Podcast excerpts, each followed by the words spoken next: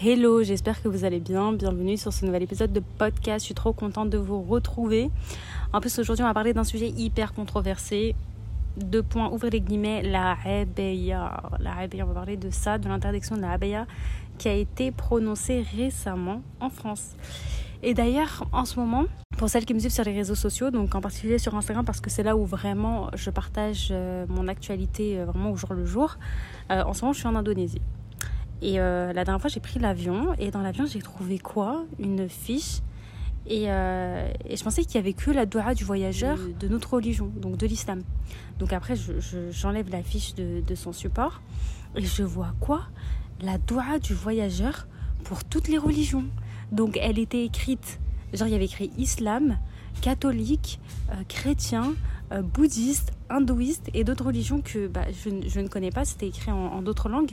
Et j'étais agréablement surprise de voir que bah, dans d'autres pays, il y a une aussi belle ouverture d'esprit en fait. Il y a une cohésion, tout le monde vit euh, les uns avec les autres, même s'ils n'ont pas les mêmes croyances religieuses. Ça ne les empêche pas de vivre en harmonie. Et je me suis dit, mais en fait, la France, c'est le Moyen Âge la France, c'est clairement un pays arriéré. On a beau dire puissance mondiale, je suis désolée, c'est un pays arriéré parce que, en fait, constamment, on a une nouvelle politique. Et pourtant, et pourtant, vous savez que en France, euh, c'est un pays où les problèmes ne manquent pas. Chômage, harcèlement scolaire, manque d'effectifs, insalubrité des écoles, décrochage scolaire, niveau académique médiocre. Curieusement, la tension, elle semble souvent, même tout le temps, se focaliser sur l'islam et plus précisément sur les femmes qui portent le voile. Et en fait, c'est épuisant, c'est vraiment épuisant. Et aujourd'hui, bah, la Abaya, Miskina, Miskina la Abaya, en fait, elle a rien demandé, elle est au cœur de la polémique. Et cette récente controverse, elle a été orchestrée par le ministre Gabriel Attal, qui a déclaré l'interdiction de la Abaya dans certains établissements scolaires, donc dans tous les, pardon, dans tous les établissements scolaires, donc dans tous les lycées et les collèges, et en fait, cette information, elle a clairement mis le feu aux poudres et elle a secoué les réseaux sociaux. Donc il y avait des reposts de ce que disait Gabriel Attal, des personnes indignées, des personnes qui avaient peur pour leur avenir, des personnes voilà, qui étaient euh, stressées, apeurées, ce que je comprends totalement. Et, je soutiens à 100% mes sœurs qui sont dans cette situation-là. Et qu'est-ce que ça m'attriste?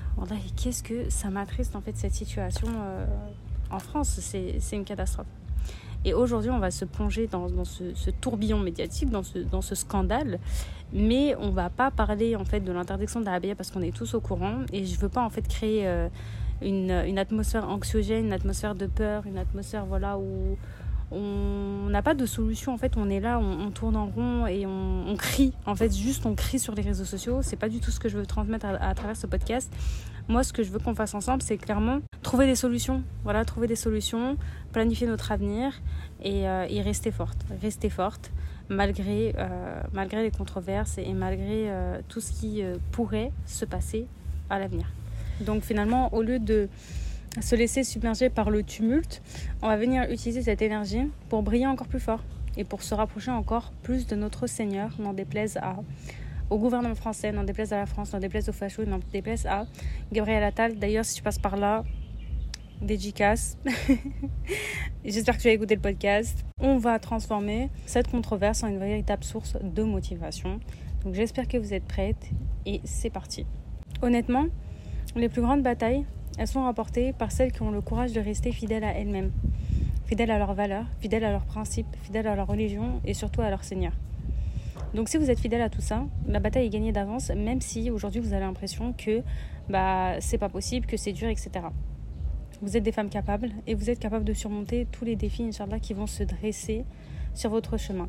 Et honnêtement, je ne vais pas être pessimiste, les filles, mais c'est que le début. C'est que le début, en fait, on assiste clairement à une chronologie des interdictions en France et ça a commencé depuis des années en fait. Pour moi, c'est juste une suite logique. On avance logiquement vers bah, potentiellement l'interdiction du voile dans les lieux publics. En fait, ça m'étonnerait même pas. Là, l'interdiction de la abaya, je vais vous dire la vérité, ça m'a pas étonné. En fait, ça m'a même pas choqué de la part du gouvernement français. Est-ce que vraiment ça vous étonne qu'il y ait ce genre de mesures moi personnellement ça me choque pas et ça m'étonne pas je me dis en fait c'est que le début et puisque c'est que le début il faut se préparer à ça en fait il faut pas que demain il y ait une interdiction je sais pas de porter le voile dans l'espace public et où vous soyez en fait face au mur que vous soyez prise au dépourvu c'est absolument pas ce que je veux pour vous demain. Donc ce qu'on va faire, c'est qu'on va préparer notre avenir. On va préparer en fait notre offensive, tout simplement. Donc d'abord, on va commencer par quelques petits conseils pour vous et pour Gabriel Attal, si éventuellement il viendrait l'idée de porter une abaya. Mais déjà, premièrement, il faut connaître vos droits. Il faut connaître vos droits. D'ailleurs, j'ai fait un podcast, j'ai enregistré un podcast avec une juriste, Papicha le droit, et on a parlé euh, en particulier des lois concernant le voile au travail. Donc, pour celles qui veulent travailler avec leur voile, c'est un podcast que je vous recommande à 100%. On a vraiment décortiqué la loi dans ce sens-là. En fait, qu'est-ce qu'on a le droit de faire, qu'est-ce qu'on n'a pas le droit de faire? Parce qu'en fait, quand vous connaissez vos droits, quand vous connaissez la loi, vous êtes beaucoup plus sûr de vous et au moins personne ne peut en fait, vous lésez dans vos droits. Parce que vous les connaissez tout simplement. Pour vous aider à défendre vos droits, il y a une liste d'associations et d'organisations qui peuvent vraiment vous accompagner dans cette démarche si vous faites face à de l'islamophobie, à des insultes raciales, etc., etc. Ou bien à des abus tout simplement parce que je pense qu'il y aura des abus malheureusement. Et pour ça, la première association, c'est le collectif contre l'islamophobie en Europe. Avant, c'était le CCIF, donc le collectif contre l'islamophobie en France. Mais est-ce qu'on est surpris de savoir que euh, bah, elle a été dissolue par euh, Gérald Darmanin, me semble-t-il. Donc euh, l'association pour la France n'existe plus. Donc maintenant, on a le collectif contre l'islamophobie en Europe. Et honnêtement, est-ce que, encore une fois, ça choque? Mais honnêtement, ça me choque pas. Mais franchement, la France, c'est une catastrophe. Mais bref, là n'est pas le sujet. Donc euh, le CCIE, en fait, il se consacre à lutter contre l'islamophobie en Europe et à défendre les droits des musulmans. Donc ils offrent des conseils juridiques et de l'assistance en cas de discrimination religieuse. Et puis vous avez quelques articles de blog qui peuvent être intéressants. Euh, là, en l'occurrence, j'ai trouvé un article de blog tenue vestimentaire à l'école publique qui a été publié le, 23, le 28 juillet 2023 et du coup vous avez une petite fiche pratique donc pourquoi pas checker ça? Il y a aussi mes droits si je fais l'objet d'injures euh, mes droits pendant une cérémonie de mariage, port d'un maillot de bain couvrant burkini, etc.. Donc plus vous en savez sur vos droits, et plus vous pouvez vous défendre. Et c'est trop important de savoir se défendre. Ensuite, on a une autre association qui est beaucoup plus connue, c'est SOS Racisme. Donc eux, ils se concentrent sur la lutte contre toutes les formes de racisme, donc pas forcément que l'islamophobie, mais elle peut également fournir une aide juridique et un soutien en cas de discrimination religieuse que c'est important de, connaître ces deux, euh, ces, deux associations. Après aussi, si ça va beaucoup trop loin, il y a aussi des avocats et des cabinets juridiques spécialisés. Donc n'hésitez surtout pas à rechercher des avocats ou des cabinets juridiques spécialisés dans les droits de l'homme et de la liberté religieuse. Ils peuvent potentiellement vous euh, représenter légalement si vous rencontrez des difficultés liées au port du voile, si vous faites agresser, etc. etc. Donc vous n'êtes pas seul dans cette bataille. Malheureusement, ce que j'appréhende un petit peu, c'est que certaines de nos sœurs euh, soient face à un, décrochage scolaire parce que bah, ne peuvent pas aller euh, à l'école comme euh, elles le veulent. En fait, elles ne peuvent pas se vêtir comme elles le souhaitent et du coup, bah, ne vont tout simplement pas au lycée. Et du coup, ça, ça m'inquiète un petit peu parce que vraiment l'éducation avant tout. Donc aujourd'hui, vous êtes confronté à des obstacles dans les établissements scolaires mais l'éducation, vraiment, c'est la clé de votre avenir. Même si vous décidez pas forcément de continuer de, faire des études hyper longues, mais en fait, avoir les bases, c'est super important. Et honnêtement, faire des études, c'est quand même important. Vraiment, c'est super important. Moi, personnellement, je dirais jamais, même si aujourd'hui je suis entrepreneur, je dirais jamais que les études, ça sert à rien. Personnellement, je travaille pas forcément dans, dans le domaine dans lequel j'ai étudié. Mais en revanche, je me sers énormément des compétences que j'ai pu développer durant ces années d'études. Donc, Restez vraiment concentré sur vos objectifs académiques et professionnels parce que l'apprentissage c'est aussi une sorte d'acte d'adoration tout simplement et c'est dommage en fait de euh, décrocher scolairement à cause en fait c'est ce qu'ils veulent tout simplement. En fait ils veulent nous effacer tout simplement du paysage. Et, euh, et nous en fait non. Mais à quel moment vous allez nous effacer? Donc non. Donc continuez à faire vos études allez au bout vraiment de, de vos études et euh, peut-être que ces défis-là euh, vont vous pousser à envisager des alternatives. Il existe des moyens de poursuivre vos études tout en préservant votre identité religieuse, tout en préservant, voilà, tout en gardant votre voile ou bien votre abaya. Et je vais vous partager quelques options et organismes qui peuvent vous aider à continuer euh, votre éducation de manière un peu plus épanouissante et alignée avec euh, qui vous êtes. Et peut-être que ça correspondra pas à tout le monde, mais je trouve que c'est des options quand même à envisager. Voilà, à se dire ok, donc j'ai ces options-là et même si euh, je sais que ça me correspondra pas forcément, je fais ce choix pour Allah et peut-être que euh, Allah va m'ouvrir d'autres portes grâce à ces choix-là. Premièrement, il y a l'enseignement à distance, c'est quelque chose qu'on oublie souvent. Mais il y a de nombreuses institutions qui offrent des programmes d'enseignement à distance qui vous permettent de suivre des cours en ligne depuis chez vous. Euh, il y a par exemple le CNED qui vous propose, euh, qui vous propose en fait tout simplement de suivre votre scolarité à distance. Après oui, il faut être extrêmement autonome, il faut être rigoureuse, il faut voilà, euh, savoir gérer son propre emploi du temps, savoir gérer tout toute seule mais c'est pas impossible. Honnêtement, c'est pas impossible. Et avec le CNED, vous pouvez faire le collège, le lycée et même le supérieur. Vous avez énormément de BTS. Après, me semble-t-il qu'il y a une participation financière et en fait, ils vous envoient euh, tous les documents, tous les livres euh, directement chez vous, donc dans un gros carton. Je vous dis ça euh, en connaissance de cause parce que mes sœurs, c'est ce qu'elles ont fait. Elles ont fait leurs études de, BTS en étant inscrites au CNED. Et, du coup, après, bah, vous avez des examens, un petit peu comme tout le monde. Vous recevez une convocation et vous allez aux examens. Et puisque vous ne faites pas partie du lycée ou bien euh, de l'endroit en question, vous pouvez garder votre voile pendant les examens. Et oui, c'est quelque chose qu'on ne sait pas, mais oui, vous pouvez garder votre voile pendant les examens si vous ne faites pas partie de ce lycée. Donc euh, oui, ça demande beaucoup de rigueur, ça demande beaucoup d'organisation et aussi ça demande une certaine autonomie dans le sens où bah, c'est à vous de faire vos propres recherches, d'approfondir votre travail, etc. etc. Mais dites-vous que bah, c'est pour votre avenir, c'est pour valider votre diplôme et que... Euh, voilà, et surtout demander à, Allah de, vous aider dans, ce parcours-là. Mais au moins, ça vous permet euh, voilà, de, pouvoir vous habiller comme vous voulez, tout simplement. Et après, il y a aussi la question de la sociabilité qui est difficile. Et à ce moment-là, pourquoi pas s'inscrire euh, à un sport en particulier, aller à des cours d'arabe par exemple pour rencontrer d'autres filles, aller, euh, je sais pas, à la mosquée pour rencontrer des filles, etc., etc., pour socialiser parce que c'est vrai que voilà, c'est pas forcément cool de voilà t'es étudiant t'es au lycée tu vas avoir des copines etc etc c'est pas forcément cool d'être H24 chez soi quoi donc euh, donc voilà ça c'est une alternative à envisager peut-être l'enseignement à distance après ça c'est quelque chose d'un petit peu onéreux mais il y a aussi les, les écoles les écoles islamiques il n'y en a pas partout malheureusement, mais je sais qu'à Lyon, moi je viens de Lyon, il y en a une, El Kindi, et euh, elle est à Dessine. Et euh, à ce qui paraît, elle est très bien. Moi je sais pas, je n'y suis pas allée. Je connais des personnes qui, y sont allées et qui ont passé une très très bonne scolarité. Et voilà, à ce moment-là, pourquoi pas envisager d'aller dans des écoles privées? Après, oui, ça a un coût, c'est onéreux, mais euh, c'est envisagé. Ce que j'aimerais transmettre à travers ça, c'est que Vraiment, la recherche du savoir, l'éducation, c'est une vertu qui est louée dans notre religion. Donc, on a tout intérêt aussi à être concentré en fait dans nos études et à mobiliser un maximum euh, de, compétences pour atteindre nos objectifs euh, académiques et, réussir dans nos domaines. Le troisième conseil que je pourrais donner, c'est préparez-vous. Préparez-vous sur le long terme. Vraiment, ne regardez pas en fait que euh, sur le court terme et que l'interdiction de la abaya aujourd'hui. Comme je vous ai dit, honnêtement, je ne veux pas être pessimiste, mais aujourd'hui, hier, c'était le voile.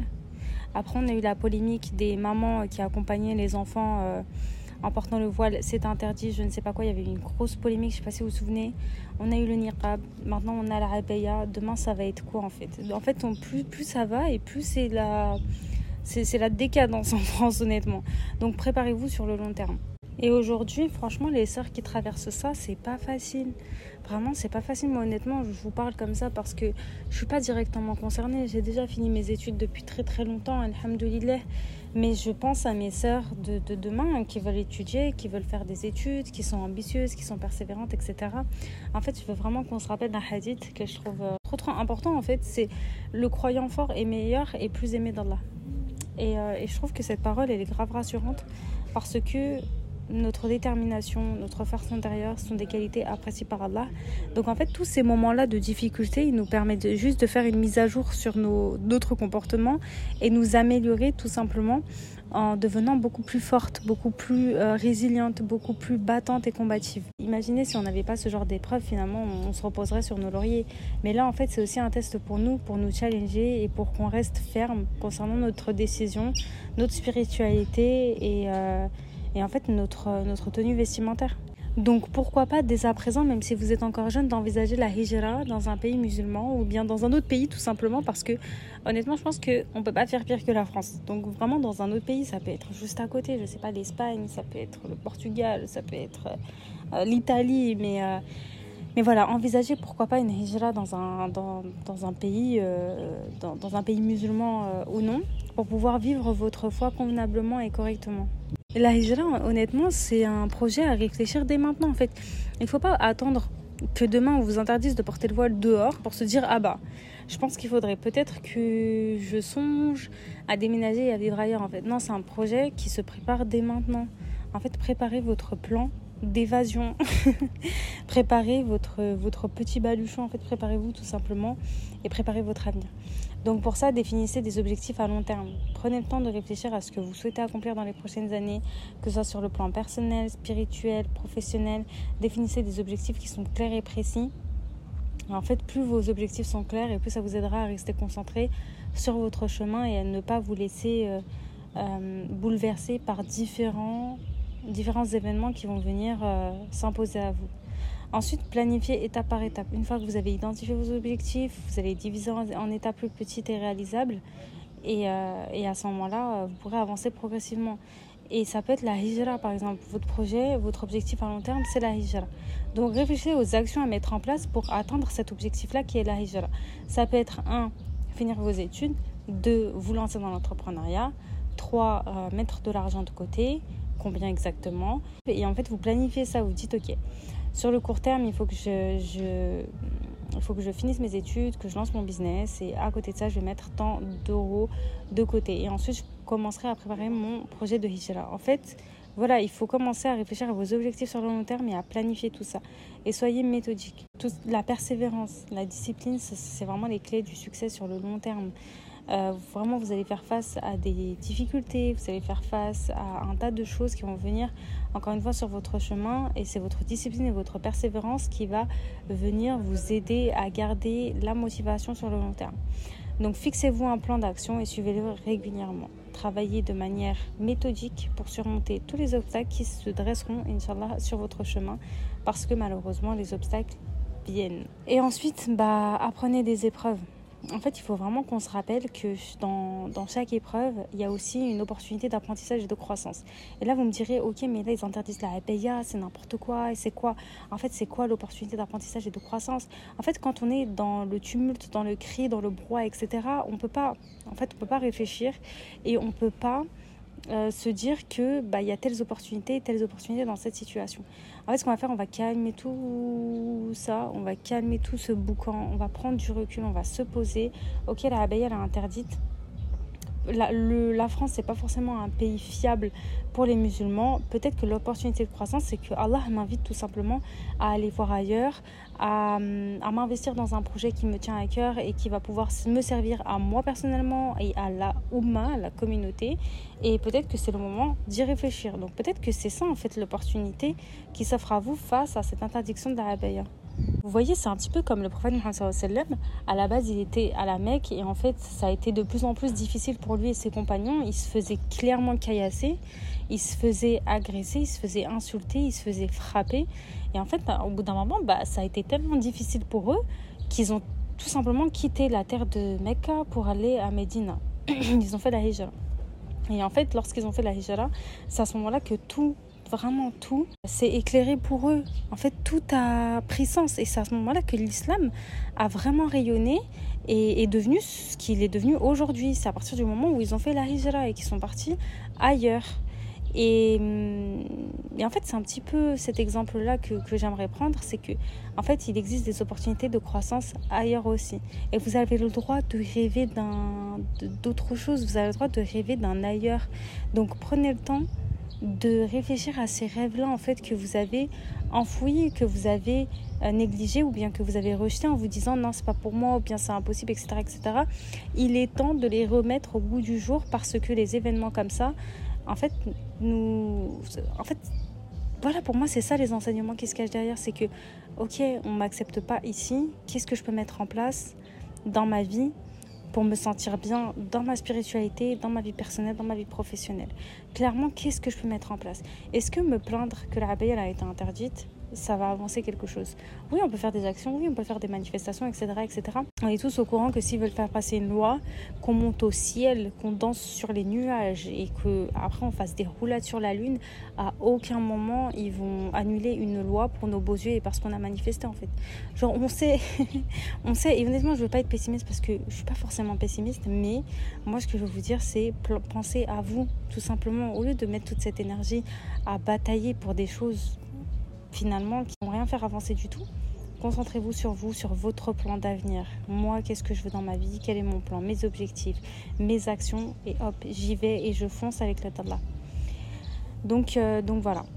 Autre chose, les filles, comme je vous ai dit, la abaya, ça a vraiment été un sujet qui a été euh, hyper, euh, hyper médiatisé ces derniers temps. Et ouais, il y a eu plein de posts sur les réseaux sociaux voilà, il y a eu énormément de contenu autour de ça et je, comprends que ça peut être hyper anxiogène. C'est pour ça que j'ai pas forcément partagé l'actualité sur mon Instagram parce que je sais que voilà, quelquefois on a juste envie de, de souffler et de pas penser à toute cette euh, islamophobie euh, ambiante. Et ça ne veut pas dire qu'il faut rester dans le déni non plus, ça veut juste dire qu'il faut préserver votre santé mentale. On vit dans une société malheureusement où l'islamophobie peut se manifester et peut être incroyablement éprouvante sur le plan mental. Et en plus, avant, quand il n'y avait pas Internet, l'islamophobie été que à l'extérieur, entre guillemets. Maintenant, elle est à l'extérieur et à l'intérieur. Et là, franchement, c'est hyper épuisant. Mais il existe des moyens de préserver votre santé mentale et de rester résiliente face à tous ces défis-là qui euh, vont venir, euh, voilà, encore une fois, sur votre chemin. D'abord, cherchez le soutien de la communauté. Donc, ne sous-estimez pas le soutien et la puissance de notre communauté. Rejoignez des groupes, des associations qui partagent vos valeurs, vos croyances, euh, et en fait, vous allez trouver euh, un, réseau de soutien et d'entraide qui est vraiment précieux. Vous allez pouvoir discuter avec des femmes qui partagent votre réalité, qui partagent vos difficultés, pouvoir euh, échanger sur les potentielles solutions à mettre en place. Et vous entendez la musique, c'est n'importe quoi. Parce qu'en fait, j'enregistre mon podcast dehors, il y a grave de la musique. Bref. Ensuite, euh, ce que vous pouvez faire aussi pour préserver votre santé mentale par rapport à ça, c'est de vous confier. Confiez-vous à votre famille, à vos amis sur vos difficultés, sur vos peines, sur vos craintes. Quelquefois, le simple fait juste de parler de nos sentiments, ça peut soulager notre esprit et euh, ça peut aussi euh, renforcer des liens affectifs parce que voilà, ils vont vous conseiller, ils vont vous soutenir, etc., etc. Donc voilà, si vous faites face à des difficultés, n'hésitez pas à en parler autour de vous, à vos amis, à vos familles, à votre famille et discutez-en sincèrement. Autre chose pour préserver sa santé mentale, c'est l'activité physique, les filles. Mais vraiment, ça, ça m'a sauvé plein de fois. L'exercice physique est régulier, c'est prouvé scientifiquement qu'il a un impact hyper positif sur votre bien-être mental. Donc, euh, quand on parle d'activité physique, c'est pas forcément aller à la salle et porter des 18 000 kilos ou aller à la boxe ou aller euh, je ne sais où. Ça peut être simplement de la marche. Je sais pas, 45 minutes par jour, faut décider d'aller marcher, faire du yoga, faire des étirements, faire du stretching, faire courir un petit peu. Euh, voilà. En fait, n'importe quelle activité, réfléchissez à ce que vous aimez vous, ce qui vous met à l'aise. Et en fait, faites de l'activité. Parce que, en fait, quand vous êtes actif physiquement, ça va venir libérer des endorphines et ça va venir améliorer votre humeur. Donc voilà, donc restez active et euh, essayez de trouver une activité physique qui vous convient. Ensuite, bah, consacrer du temps à la prière, ça c'est vraiment notre boussole dans la vie, notre boussole interne et externe, parce que la prière c'est vraiment le moyen le plus puissant pour retrouver la paix intérieure. Parler à Allah, vraiment parler à Allah à cœur ouvert. Allah, je me sens comme ci, comme ça, je me sens pas bien, j'ai du mal à avancer, euh, aide-moi, conseille-moi, guide-moi, renforce-moi.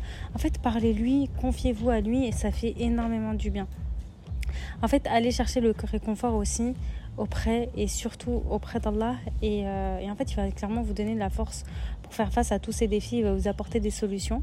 Et d'ailleurs, bah, faites la prière de consultation. Si par exemple vous êtes éprouvé dans votre lycée et que vous ne vous pouvez pas porter la rabaya et que vous envisagez potentiellement de faire vos études à distance, faites la prière de consultation et voyez ce que ça donne. Vraiment, voyez ce que ça donne.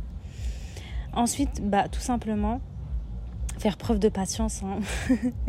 Honnêtement, faire preuve de patience, il y a plusieurs versets dans le Coran qui nous le rappellent. Certes, Allah est avec les endurants euh, dans la sourate al-Baqarah, parce que la patience est vraiment une vertu centrale dans l'islam. Et la patience, ça ne veut pas dire rester dans la complaisance. La patience, c'est juste, bah, je patiente face à ma situation, mais je mets en place aussi des actions, c'est-à-dire réfléchir à mon avenir, faire mon plan d'avenir, euh, réfléchir aux solutions qui peuvent euh, se présenter à moi. Et voilà, c'est pas genre je suis patiente, bah voilà, je m'assois et je patiente. Non, c'est pas ça la patience. La patience, c'est aussi l'action. Qu'est-ce que je peux mettre en place Mais en même temps, voilà, je patiente face aux difficultés, aux épreuves par lesquelles je passe. Et comme je vous ai dit tout à l'heure, on se rappelle constamment que dans chaque difficulté, il y a une occasion de grandir spirituellement. Donc en fait, à chaque fois que vous faites face à une difficulté, posez-vous systématiquement la, question, en fait, qu'est-ce que cette épreuve vient m'apprendre? Qu'est-ce que cette épreuve veut m'enseigner, tout simplement? Là, par exemple, la polémique avec la rabaya, l'interdiction de la rabaya, posez-vous la question. Aujourd'hui, qu'est-ce que l'interdiction de la rabaya veut m'enseigner pour moi et pour mon avenir En fait, qu'est-ce que ça va... Quelle est la leçon? Quels sont les enseignements qui se cachent derrière?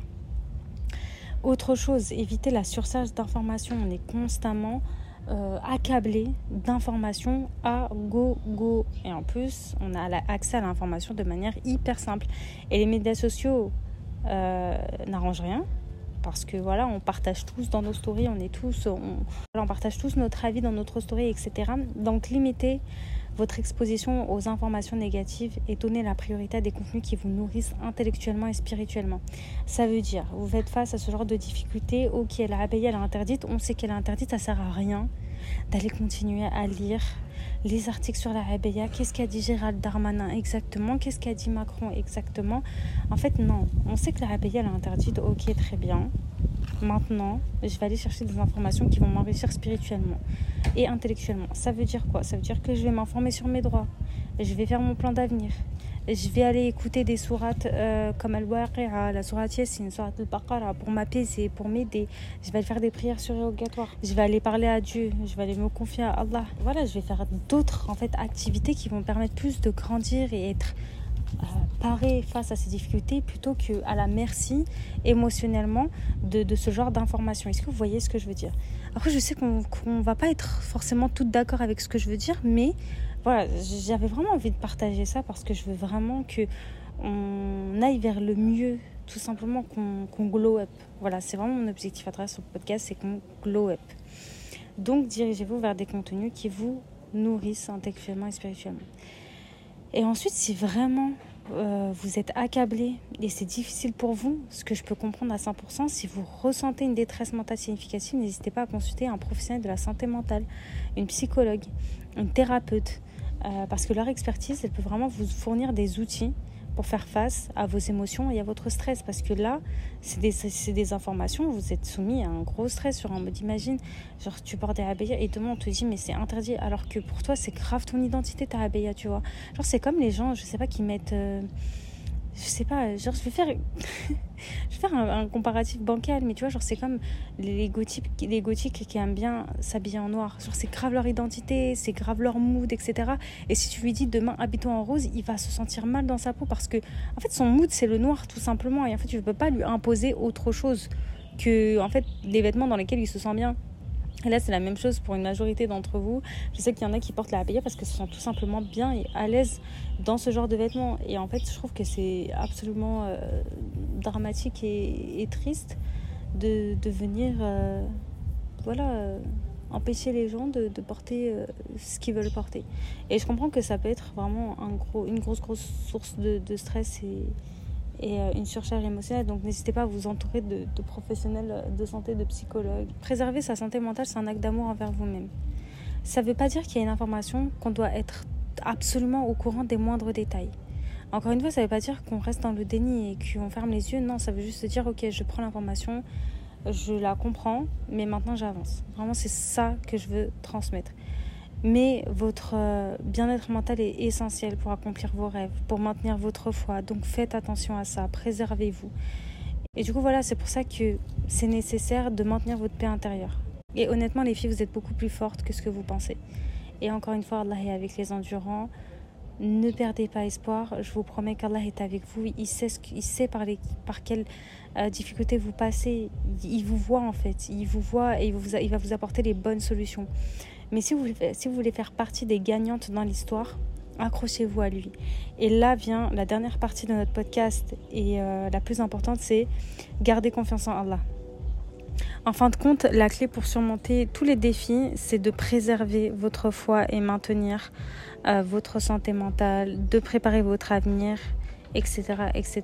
Et pour ça, il faut garder confiance en Allah. Si vous, s'il est avec vous, peu importe qui est contre vous. Honnêtement, peu importe qui est contre vous, si lui, il est avec vous. Donc la confiance en Allah, c'est une source de force qui est inébranlable. C'est une ressource qui est inestimable. Et Alhamdulillah, on l'a. C'est elle qui va venir vous donner la force intérieure de persévérer dans les moments difficiles. Et là, c'est un moment difficile. Et honnêtement, Allah, il a un plan et réserve un bien pour nous, quelle que soit l'épreuve par laquelle on passe. Donc encore une fois, il y a une hikmah, il y a, il y un bienfait. En fait, il y a une sagesse derrière ces événements-là. Et moi, je veux qu'on vienne réfléchir aux sagesses, vraiment, tous ensemble. Et euh, donc, comme je vous ai dit tout à l'heure, reconnectez-vous à la prière. Faites en sorte que ce soit votre réconfort, votre petit cocon, votre moyen de vous connecter à Allah votre boussole intérieure et faites-lui confiance, tout simplement. Il va vous permettre de grandir. Quelquefois, il met, il, met sur notre chemin des obstacles. En fait, ça a toujours été le cas, même à l'époque du prophète mais il y a eu grave des obstacles quand il devait diffuser le message. Et en fait, nous, notre génération, on n'est personne pour euh, éviter des obstacles dans notre vie, en fait on n'est personne pour euh, esquiver, esquiver les difficultés. En fait, voyez ça vraiment comme une opportunité de grandir de 1 et 2 comme une chance aussi. Genre une chance de vous améliorer, une chance de vous développer, une chance de prouver en fait à Allah que vous êtes, euh, en fait, vous êtes ferme dans vos décisions et dans vos choix. Et je trouve que ça, c'est extrêmement, extrêmement beau. Donc voilà, les filles, c'est Allah qui détient le contrôle ultime sur toutes les choses. Clairement, ça, ne, ne l'oublions pas on a notre foi en Allah qui euh, voilà qui nous accompagne dans toutes les étapes de notre vie et je pense que ça c'est vraiment une, chance. Donc tournez-vous vers Allah tournez-vous vers la prière. Voyez cette épreuve comme une opportunité de croissance spirituelle et, euh, et voilà je pense qu'on arrive à la fin de, cet épisode de podcast. En tout cas, j'espère que ça a apaisé certaines. Et j'espère que, voilà, j'espère très très vite voir vos plans euh, de vie euh, dans mes DM. Et en tout cas, j'espère que vous avez apprécié euh, ce, podcast et cette vision un petit peu de, cette polémique. Je sais encore une fois qu'on va pas tout être d'accord, mais, mais voilà. En tout cas, c'est c'est comme ça que moi personnellement je vois les choses et c'est comme ça que moi j'ai agi il y a des années auparavant. Et, et je me suis dit, en fait le niqab c'est interdit, il y a à chaque fois des polémiques. Moi, je veux pas travailler euh, pour un patron parce que je sais que ça va être difficile de garder mon voile, même si, alhamdoulilah, j'ai eu des opportunités de travailler avec mon voile. Donc, euh, j'ai pu travailler avec mon voile, mais je savais que ça allait être quand même une bataille parce que j'ai quand même bataillé pour ça.